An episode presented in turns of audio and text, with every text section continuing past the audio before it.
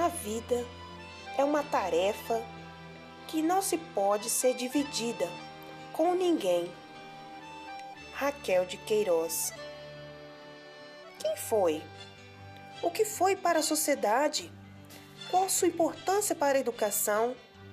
Quais as suas principais obras? Tradutora, romancista, escritora, jornalista, cronista, fecunda e importante dramaturga brasileira.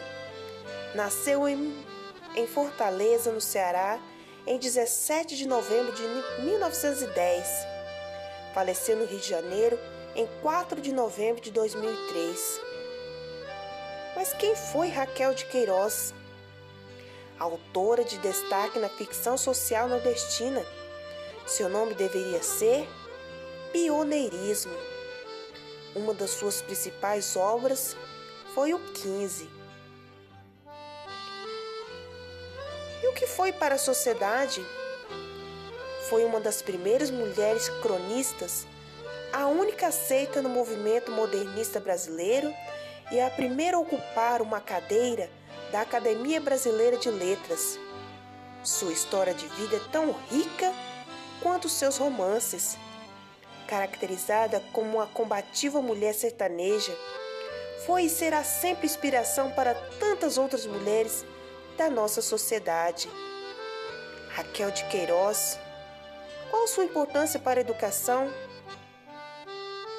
Projetou a alma do sertão e do povo, tornando-os estrelas das suas obras literárias. E dessa forma mudou a concepção da literatura no Brasil no início do século XX, tornando-se uma escritora de extrema importância no âmbito literário brasileiro.